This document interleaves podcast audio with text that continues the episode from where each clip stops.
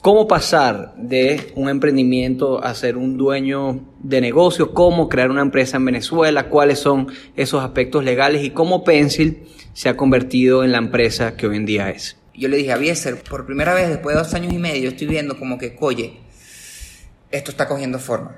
Después de dos años y medio. Y, y hace poquito, hace como cuatro meses, dijimos, creo que ya no quebramos.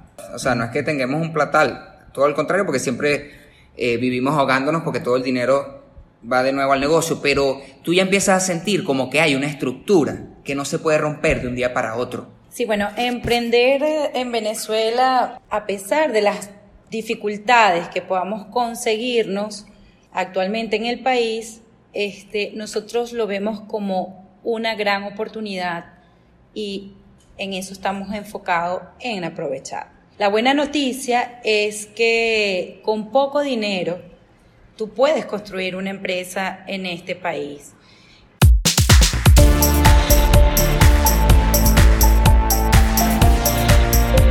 Muy buenas saludos a todos los pensilianos que están sintonizando, escuchando este tercer episodio de nuestro podcast Speech Pencil. Muchísimas gracias por lo que nos han comentado quisiéramos explicarles un poquito que estos primeros tres episodios, estos primeros tres capítulos de este podcast que vamos a sacar constantemente, podríamos decir que son una prueba piloto y que queremos hablar de temas que hablamos normalmente todos los días en la oficina y que además son cosas que nos están pasando diariamente. Hoy rotamos otra vez la alineación. Hoy no están ni Miguel, ni Marian, ni Mimi. Hoy están Marisabel Felice, Juan Ignacio Sanoja y quien les habla, Tomás Atilano. Van a estar escuchando estas alineaciones y estas distintas personas en cada episodio. Ya pronto vendrán invitados, pero bueno. Eh, aquí los dejo con el resto del equipo y espero que disfruten muchísimo este episodio donde hablaremos de cómo pasar de un emprendimiento a ser un dueño de negocios, cómo crear una empresa en Venezuela, cuáles son esos aspectos legales y cómo Pencil se ha convertido en la empresa que hoy en día es. Cómo Pencil se ha convertido en la empresa número uno de Caracas. Bueno, ojalá dentro de poco, dentro de poco tiempo. Pues sí, hoy vamos a hablar eh, de muchos temas. Es finísimo este, esto de, cambiar la alineación. Hoy le tocó a los de tercera edad, pues, conformar esta alineación. Marisabel, Tomás, Juan, dos de los fundadores y, el tercer socio que, escogimos esta hermandad y esta relación familiar que tenemos entre los tres para, para dirigir esta empresa. Entonces va a ser un episodio muy, muy cargado de todo lo que ha sido este proceso. Le damos la bienvenida, la estaban esperando, muchos nos habían comentado, ¿dónde está Marisabel Felice? Bienvenida Marisabel. Bueno, buenas tardes, muchísimas gracias. Marisabel, tienes que acercarte al, micrófono aquí que tenemos. Bueno, con estos dos periodistas, comunicadores, narradores de noticias, este, me voy a entrenar muy bien para los próximos episodios. Bueno, yo creo que podemos comenzar aclarando algunos términos. Y es que a veces se confunde el tema de que si yo vendo, produzco dinero, yo soy un emprendedor. Caso Incluso puedo poner el ejemplo mío, yo comparto las actividades en Pencil, donde, como lo dijo Juan y Tomás, soy cofundador y director, con un trabajo que hago en una empresa familiar, donde yo allí tengo un rol de asesor, de vendedor, yo trabajo en la parte de seguros, seguros nacionales e internacionales. Ahí yo, a pesar de que genero un ingreso, yo no soy un emprendedor, yo trabajo para una empresa. Entonces, no toda actividad que produzca dinero o genere ingresos es un emprendimiento. Bueno, que es el caso también de estos esquemas piramidales, es el caso también de esta empresa que uno siempre menciona mucho, un saludo a la gente de Herbalife y que tienen todos esos modelos de negocio donde tú tienes como, como un pequeño espacio, te dan eh, unas credenciales, es como si tuvieses una mini franquicia, pero al final no estás construyendo algo con lo que te vas a quedar construyes tu, línea de contactos, construyes las personas que te van a comprar, vas subiendo en ese esquema piramidal, pero al final no estás construyendo una empresa. Y el otro gran error también, que lo mencionaba Tomás y vamos a atacarlo de una vez, es esa gente que empieza a emprender y termina siendo un autoempleado.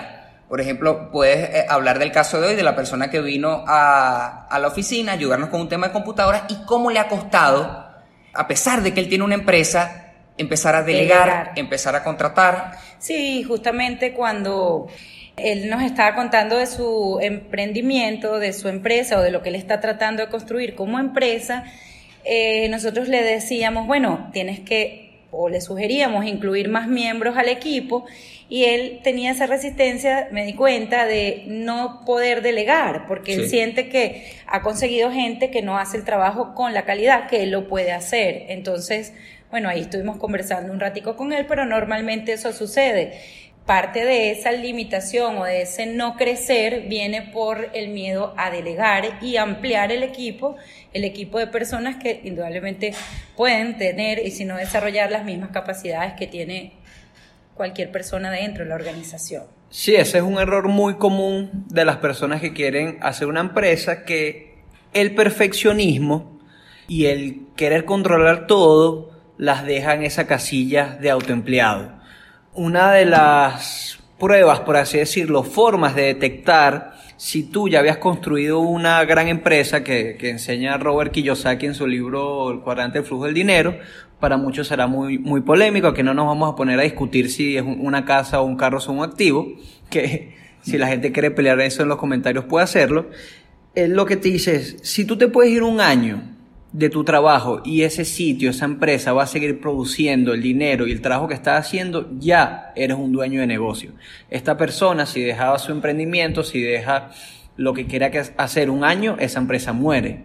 Nosotros actualmente, si dejamos Pencil un año, nosotros tres probablemente muera porque todavía no tenemos a la cantidad de personas, pero sí nos estamos acercando a ese punto de que que ya Pencil se maneja por sí sola. O sea, ya muchos de ustedes han visto todo lo que hace Marian, todo lo que hace Miguel, todo lo que hace Mimi, todo lo que hizo Dana en su momento. O sea, nosotros no queremos que Pencil sean estos tres nombres, jamás ha sido nuestra, nuestra meta, todo lo contrario es eso, es crear ese sistema que haga que Pencil dure por generaciones, generaciones y generaciones.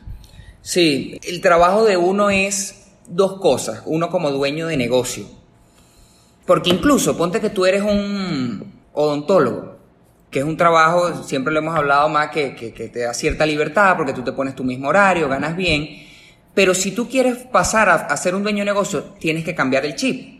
Ya no es solo tu consultorio, sino que tienes que contratar a otras personas también o que formen parte de tu consultorio y empezar a crear, y esta es la palabrita clave, un sistema. Si eres dueño de negocio, te tienes que enfocar en crear un sistema. ¿Cómo hago que esta maquinita ruede sola, cómo creo ese sistema y luego cómo formo a las personas para que ocupen los puestos de ese sistema. Y un ejemplo que pone Kiyosaki es el de McDonald's.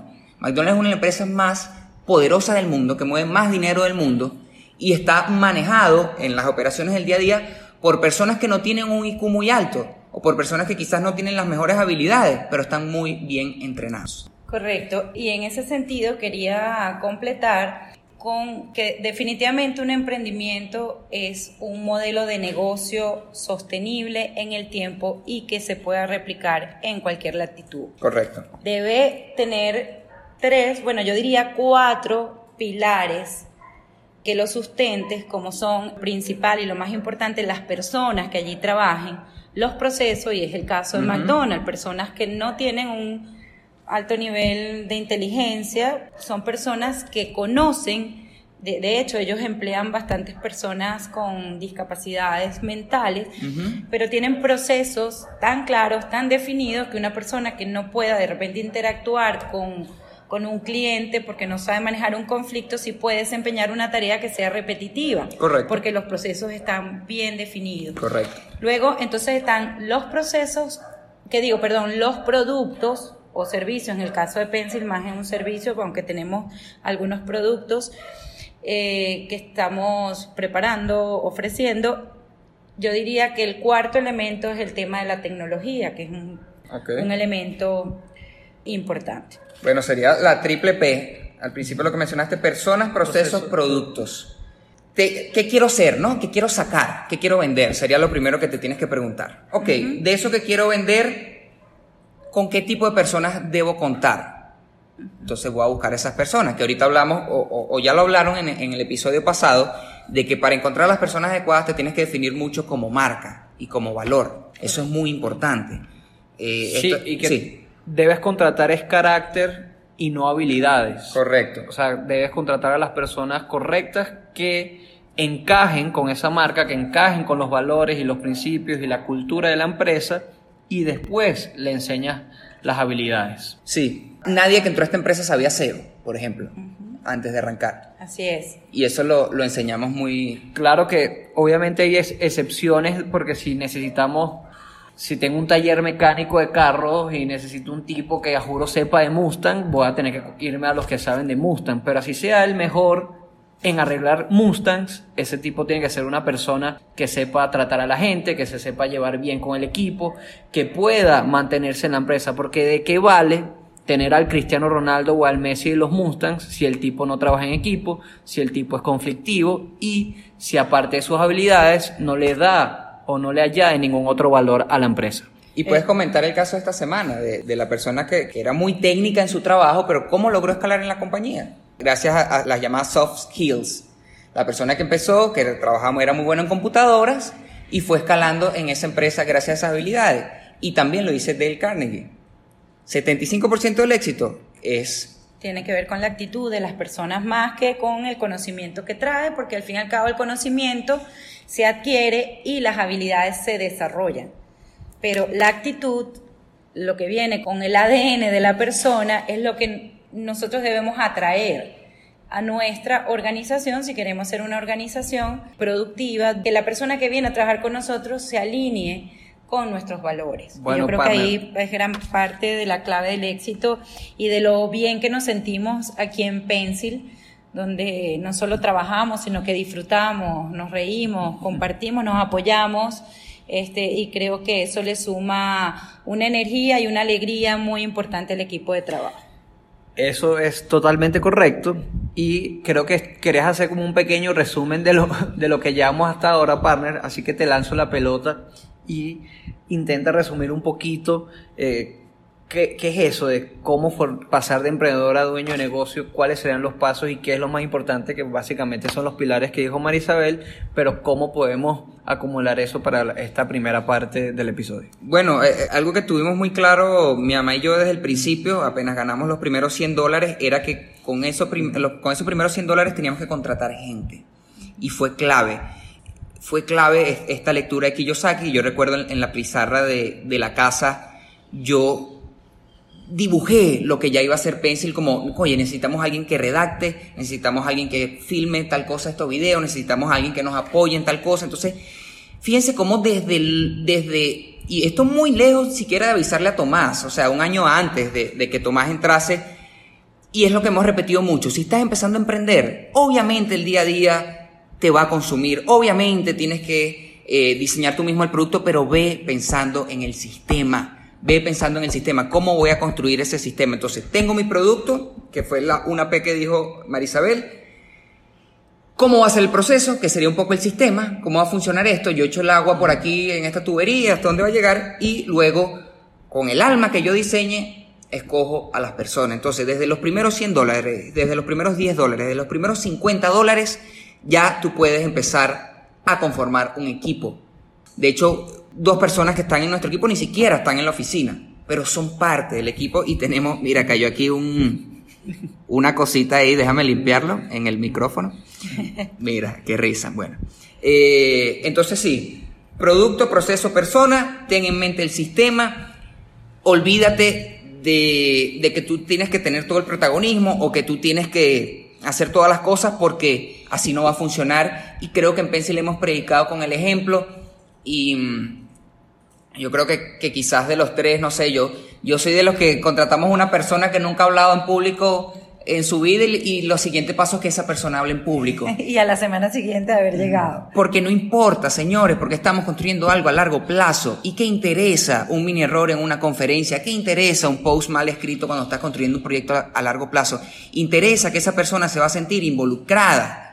Porque real, esa es otra clave, que las personas se sientan involucradas realmente en la empresa partner, ahorita me vino a la mente, que no tiene que ver justo con, lo, con el tema de, que se siente involucrado, pero sí en el respeto que tienen las grandes empresas en sus empleados, caso Starbucks.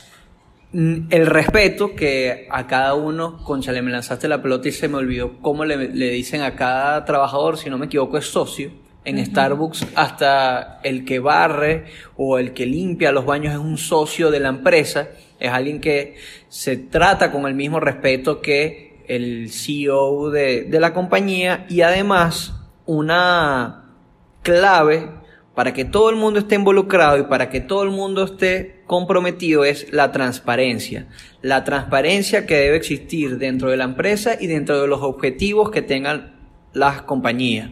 En este libro que yo estoy leyendo que me lo recomendó Iván Niño, que es Measure What Matters, explican cómo tener unos objetivos claros y cómo que cada persona de la compañía sepa hacia dónde está yendo la empresa hace que cada persona trabaje para eso y que cada persona esté tranquila cada vez que llega a su puesto de trabajo. Es mucho, es muy distinto llegar y saber por qué tú estás trabajando y saber qué cosas quieres alcanzar y saber hacia dónde tú puedes llegar como persona y hacia dónde va a llegar esa compañía que tú llegar y sentarte en una silla sin que tu jefe te quiera contar mucho las cosas y que no, en esta reunión tú no puedes participar, no es que tú no tienes el nivel para leer este correo.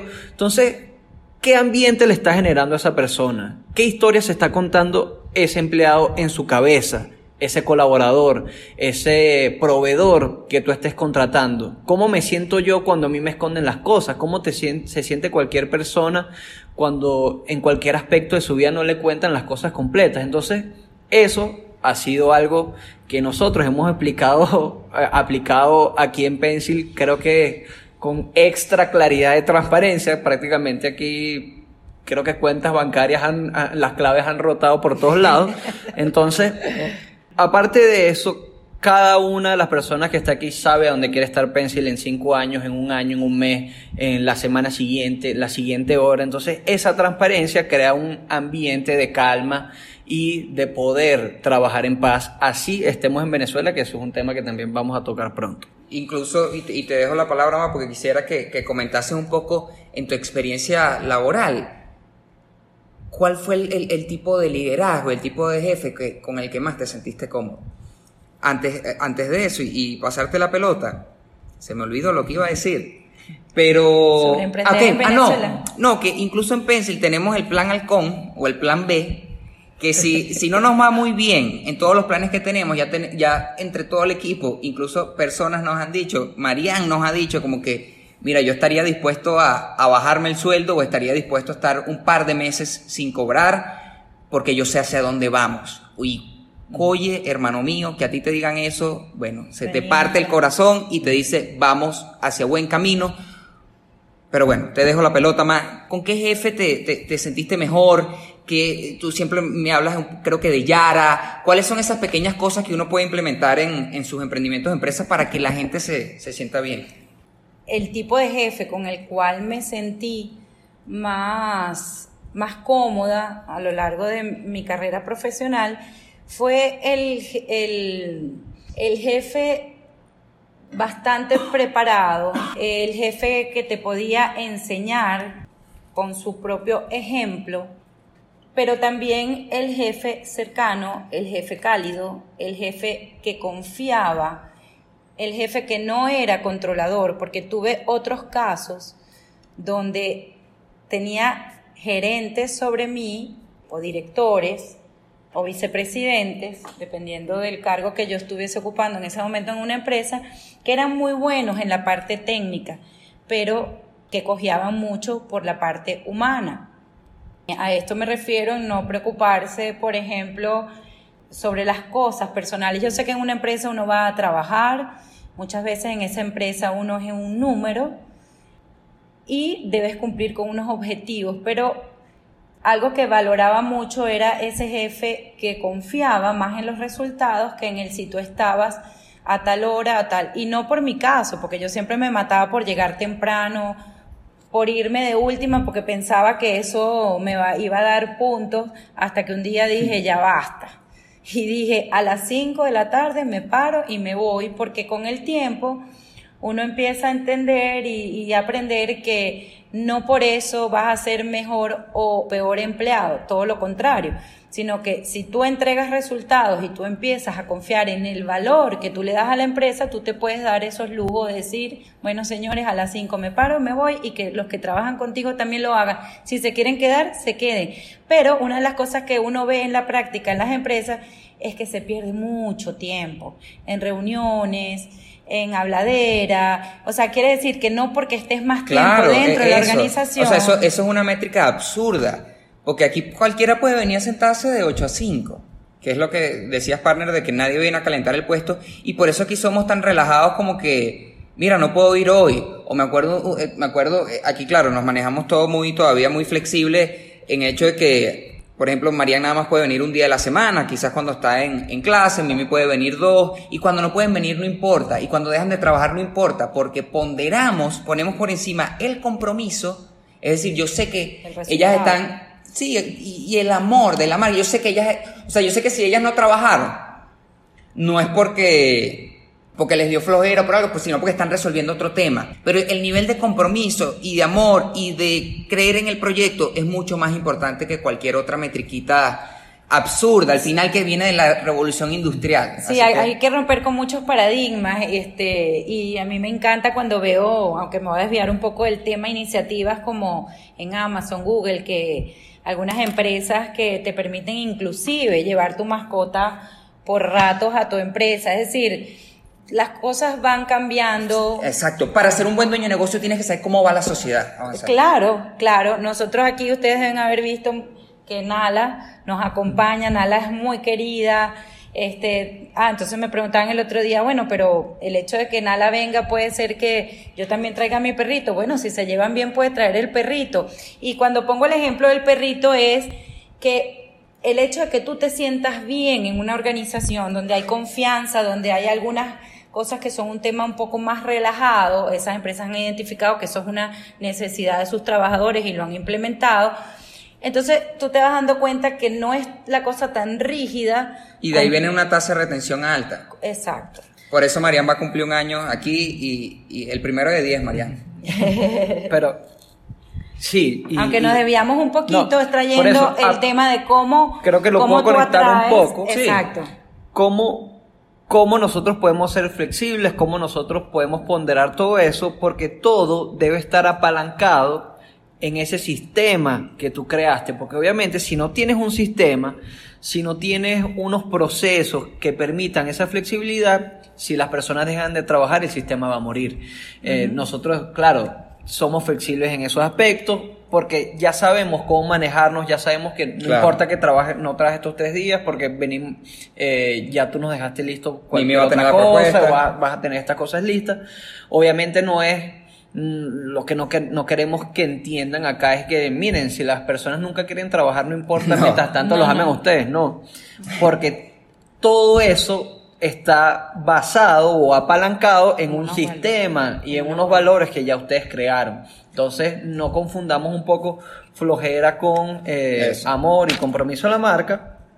Y además, me gustaría hablar y, comentar también el tiempo que toma todo esto. El tiempo que toma eh, poder crear ese sistema y poder estar tranquilo con todo lo que uno trabaja, estés en Venezuela, estés en Madrid, estés en Miami, estés en China, no importa dónde estés, las grandes y las buenas cosas toman tiempo.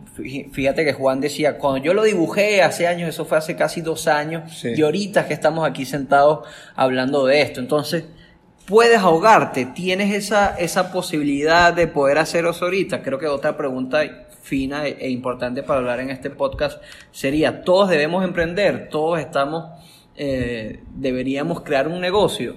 Probablemente no, porque obviamente se necesita una masa de trabajo y de personas que muevan a las empresas, pero todas esas personas pueden tener un pedazo de la torta, como nosotros decíamos, y aparte, ¿cuántas personas uno no conoce que aman a las empresas donde trabajan? el, caso el caso, perdona la interrupción, caso muy cercano a nosotros es Carolina. Carolina decía el otro día en una de esas Carolina es la mamá de, de ah, exacto, Carolina. Y nuestra contadora. Administrador. Administrador. Ajá. Disculpen la terminología. Sí, este, no, Carolina decía el otro día en una de las reuniones que hicimos en estos paseos que hacemos los fines de semana, donde hablamos de emprendimiento. Bueno, después de una caminata nos ponemos a conversar distintos temas. Estábamos revisando con un muchacho este, que está emprendiendo con unas salsas. Eh, aquí en José, Vene- Le lanzamos la cuña, Saucier, Saucier. Venezuela. No me sé cuál es, no sé cuál es el el el eslogan, creo que todo queda mejor con Saucier, no sé, pero Bueno, pues tienen ajá. unas salsas espectaculares, chimichurri, este, albahaca, que la queremos repetir, por cierto. Bueno, y él estaba hablando de, de su emprendimiento, estábamos preguntándole cómo iba, y de repente sale Carolina y dice, coño, pero yo no quiero emprender. O sea, yo quiero darle soporte a todos estos emprendedores, porque a mí me gusta hacer esto, esto, resolver esto, esto y esto. Bueno, desde ese día, Carolina y yo nos sentamos y, oye, este pasó a ser nuestro administrador, una persona súper eficiente, súper movida, súper rápida. Arreglamos temas este, ya que tienen más que ver con, con la estructura este, de una empresa en Venezuela. Eh, ya yo tenía rato construyendo el tema con el contador y, y el abogado, que luego vamos a hablar de eso, porque esos son temas que me decía alguien en estos días, bueno, la verdad es que uno habla de emprender, pero nunca habla de esa parte de la- cómo se construye la empresa, la parte legal de la empresa Sí. en Venezuela.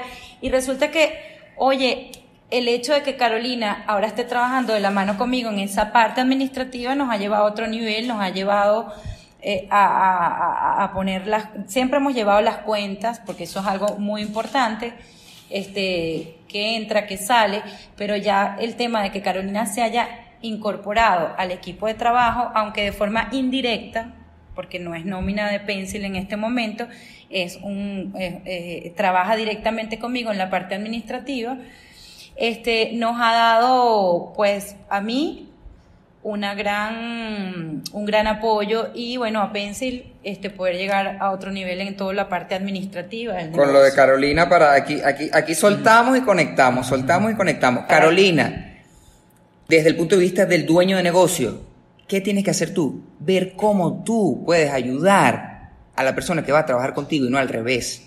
Porque uno siempre lo da al revés como que ¿qué quiero yo de la otra persona. Pero fíjate Carolina y cómo se van abriendo las oportunidades, que muchos amigos nos comentan, chamo, pero como que se le dan fácil las cosas. Y sí, por bueno, un tema, ya nos podemos poner filosóficos, pero también es por, por eso, porque es como, cómo tú vas construyendo un equipo ayudando a esas personas a hacer algo que quieran hacer. Fíjate, Carolina dijo, y eso lo dice Oye, mucho Garibí, no, todo el mundo, o sea, tú no tienes que ser el, el fundador, tú puedes ser número 3, número 4 de una compañía y no pasa absolutamente nada. Y ahora, retomando el tema del- de lo que tarda y del tiempo, Fíjate, partner, como después de dos años y medio, en estos días que aquí había un gentío, habían como nueve, diez personas, no sé si esta alarma, Miguel, te vas a molestar cuando estés editando, cuando aquí habían como ocho o nueve personas, y en estos días que estaba con, con Avieser aquí, nuestro querido videógrafo, todavía quizás no de manera oficial, yo le dije, Avieser, por primera vez después de dos años y medio estoy viendo como que, oye, esto está cogiendo forma, después de dos años y medio. Y, y hace poquito, hace como cuatro meses dijimos, creo que ya no quebramos. Y eso que no es que estemos super wealth, o sea, no es que tengamos un platal, todo al contrario, porque siempre eh, vivimos ahogándonos porque todo el dinero va de nuevo al negocio, pero tú ya empiezas a sentir como que hay una estructura que no se puede romper de un día para otro. O sea, ya esto no, ya, ya podemos pasar por malos momentos, ya, pero ya hay como una, ya tenemos como las barritas en el bowling, ya no nos caemos para el canal. Sí, y sería muy fino si alguien que llegue a este, a este punto del podcast nos cuente si, Invitamos a un almuerzo si llegas aquí. si se sintieron igual, si ese momento cuando crearon algo o cuando estás en una empresa, yo lo hablaba con Juan, eh, o sea, las personas llegan y siempre hay algo que hacer. Ah, es ya ya no, no hay esos días de, conchalas, ay, ¿qué hacemos hoy? Y, y- y como que ves que no estamos creciendo para ningún lado. Y creo que la mitad de la primera mitad del año pasado hubo varios momentos así. Me acuerdo que hasta como que nada, vamos a tener que empezar a repartir nuestros días en, entre otros trabajos oficialmente porque Pencil no, no crecía Volver a la a la velocidad casa, que creo. nosotros teníamos pensado. Pasamos esos momentos, logramos pasar ese bache y ahorita cada día eh, eh, es una empresa, ya hay una, es, es un organismo viviente que, que, que, ya no depende de nosotros, si tuviéramos que decirlo, ya es un bebé que creció, ya es alguien que puede dejar solo en la casa y que siempre va a, sabes que va, está creciendo hacia un sitio. Sí, el famoso flujito de trabajo que hablábamos, que ya tú llegas, tú abres tu computador y te dices, ah, hay que mandar esta propuesta, hay que publicar aquí, hay que hacer este artículo, hay que llamar al técnico, hay que activar CanTV, hay que hacer no sé qué. Ya es una cosa que te paras y siempre hay trabajo. Sí, era lo que yo le decía hoy a Juan, porque hoy estuvo aquí este, la empresa que nos está revisando las máquinas, bueno, las computadoras, yo le decía, oye, a mí me gusta anotar todo lo que hago en el día, porque parece mentira la cantidad de cosas que termino haciendo en el día para Pencil y no para Pencil, pero muchas para Pencil, que si tú la pones a ver, bueno, no es lo de las computadoras no es, un cerrar, no es cerrar un negocio, pero es hacer algo por Pencil para que todos estemos más cómodos, las computadoras rueden mejor, tengamos este, los software más facilidades. Más, facilidades. Entonces es una tarea... Es mantenimiento del carro, esto que estamos haciendo. Sí. sí. Y ya vamos a pasar al, a ese, a ese to-do list que yo creo que lo podemos dejar abajo. Eh, y, y, esto creo que puede ser una coletilla para, porque no todo el mundo lo va a escuchar que está en Venezuela, pero es una bonita coletilla y, y tener esos pasos eh, determinados.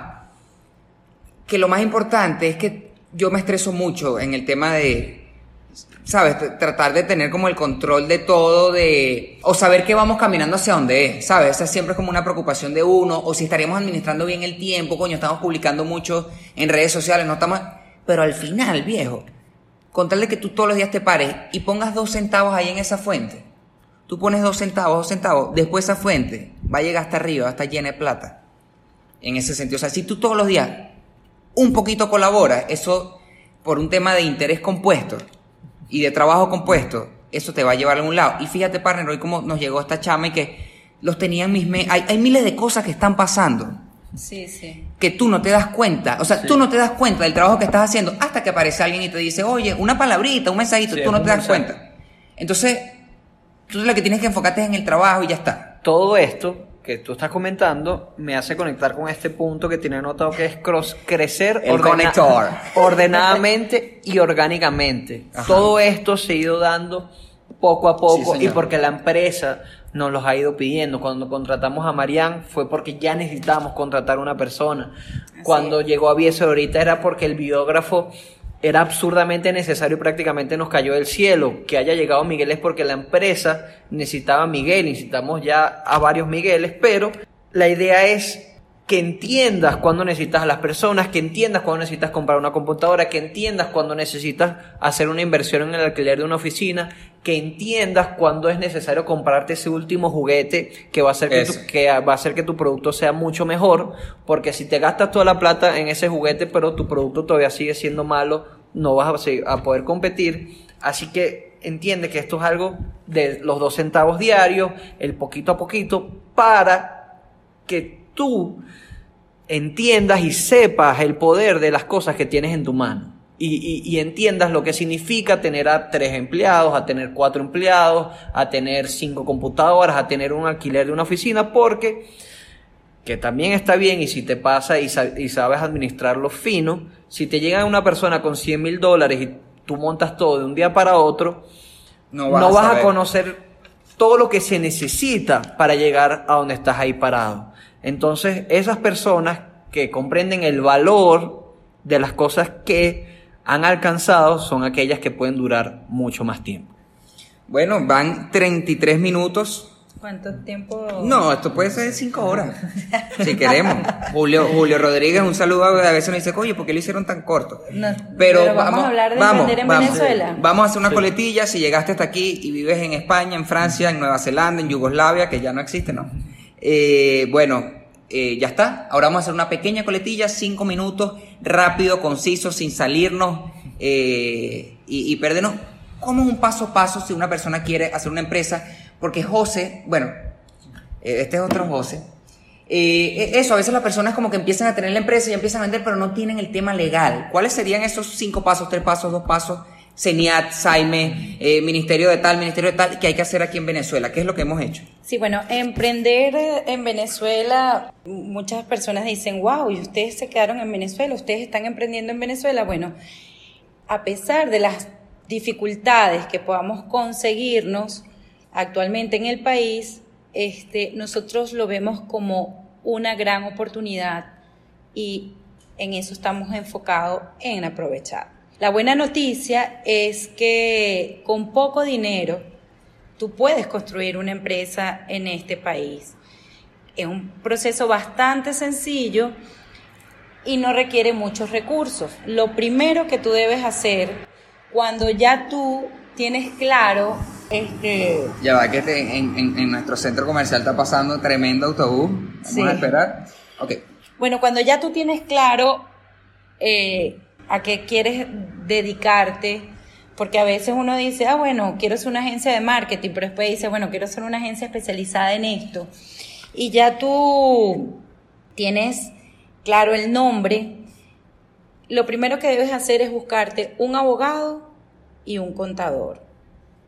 O sea, si ya tú tienes la visión clara de lo que va a ser tu negocio y cuentas con pocos recursos, el paso siguiente es Tú dices, bueno, como decía Juan, nosotros, yo le decía, no, pero es que empezamos con, con mi cuenta. Me dice, no, no, no, acuérdate que comenzamos con nuestro dominio, lo compramos con los primeros 100 dólares que nos pagó un cliente que estaba afuera y quería unos unos textos. Y es verdad, lo recordé porque yo ese detalle lo había perdido. Importante cuando vayan a, escoger el nombre, lo que veníamos hablando por fuera, revisen, hay una aplicación, se los dejamos aquí en los comentarios del podcast, se llama Name Checker, para que revisen eh, hoy en día, oye, está el dominio disponible, el dominio es la URL, está disponible la cuenta en Twitter, está disponible tal, para que después no creen un nombre que les parece brutal y entonces tengan que poner Pencil Speech 1 Pencil Speed rayita 82 que se ve horrible en mi opinión, entonces chequear eso y luego, ajá. Oh, sí, claro, este, una vez que tienes esa,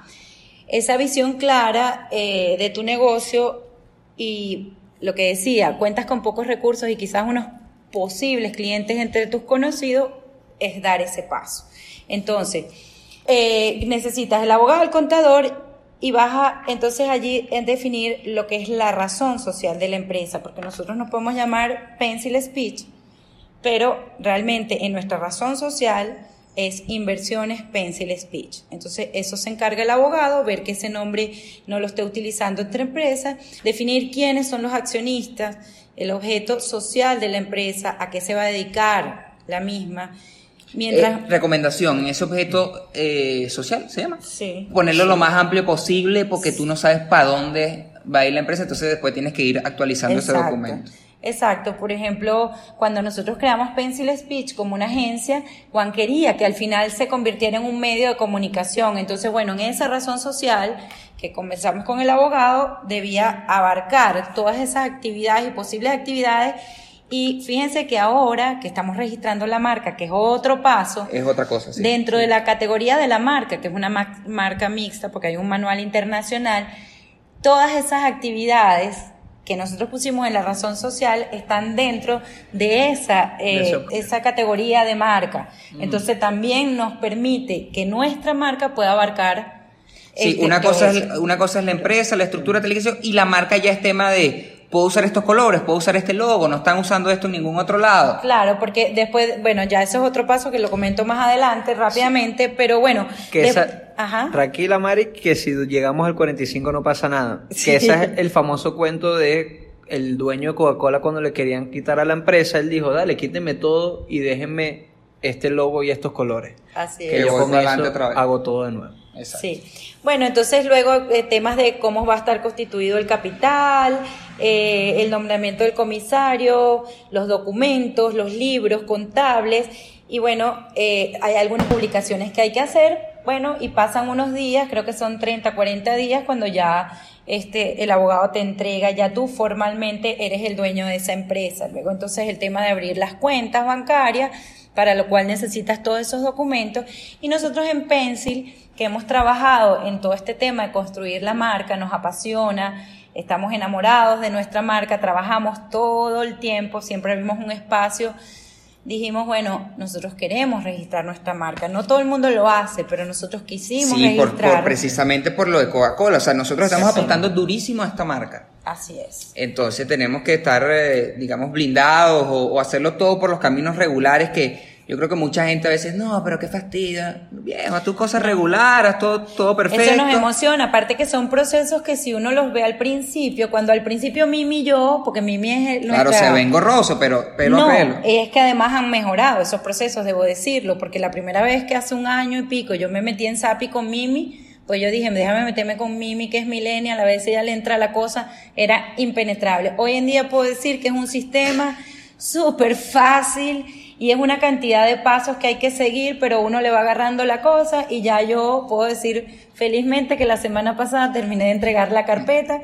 y que en menos de un año, Dios mediante, Pencil como marca va a estar registrada. Y al final es, si tú estás comprometido con tu proyecto y quieres que tu marca dure en el tiempo, vas y, y vas a estar interesado en hacer estos procesos. Porque si es un proyectico que tú quieres hacer para ganarte una platica, Sí, un ratico, una materia de cualquier tigre. persona puede hacer eso. Si en verdad quieres hacer ese dueño de negocio, tienes que estar blin- blindado legalmente por todas partes.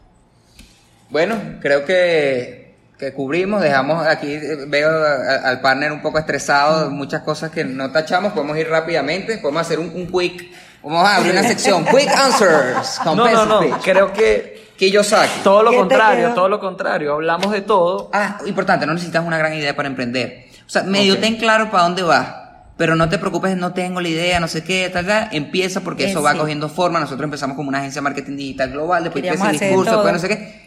Y eso, mientras tú vas construyendo tu branding, eso va. Algunos discursos que hicimos nos dieron el dinerito para después pagar el dominio. Sí, que ese es como un freno que tiene la gente, entonces empieza. Entonces empezamos a hacer cosas que al final ya hoy en día decimos, haríamos un discurso para una persona, bueno, probablemente, pero no es lo que Pencil este, quiere hacer. Entonces ya saben la importancia de no quedarse en autoempleado, empleado, en ser un dueño de negocio. Ya saben qué es ser un emprendedor. Entendieron por Marisela al comienzo que ganarse una plata por fuera no significa que seas un emprendedor. Recuerden que toma tiempo, recuerden que deben poder ahogarse, deben poder equivocarse y va a pasar para ¿Qué significa que- ahogarse? Que, que al principio no dependas monetariamente de tu Exacto, emprendimiento. exacto. Porque eso te va, si, si tú dependes monetariamente de tu emprendimiento, vas a jugar forzado y vas a tener, y vas a querer adelantar procesos naturales que a veces no es de un día para otro, entonces va a repercutir en la empresa. Y las tres P que dijimos, los Las naturales, tres pilares. los personas. pilares. Pilares. Personas, procesos, productos. Primero Y tu producto, la tecnología. cómo vas a tener ese proceso para el sistema y encuentra a las personas adecuadas que apuesten a largo plazo y otra Y pe- lo último, no procesos, personas y productos. el, el la papel- tecnología. papeleo, cuarta P, papeleo. No, ya habíamos Lo dicho último tecnología. es, sean líderes humanos, horizontales, creen relaciones con las personas. Marisabel ya les contó toda la experiencia de cuáles fueron sus mejores jefes. Fueron aquellos que les importaba y, y- y eran transparentes con sus empleados. Sean humanos y no traten a las personas como un simple número. Llévatelo.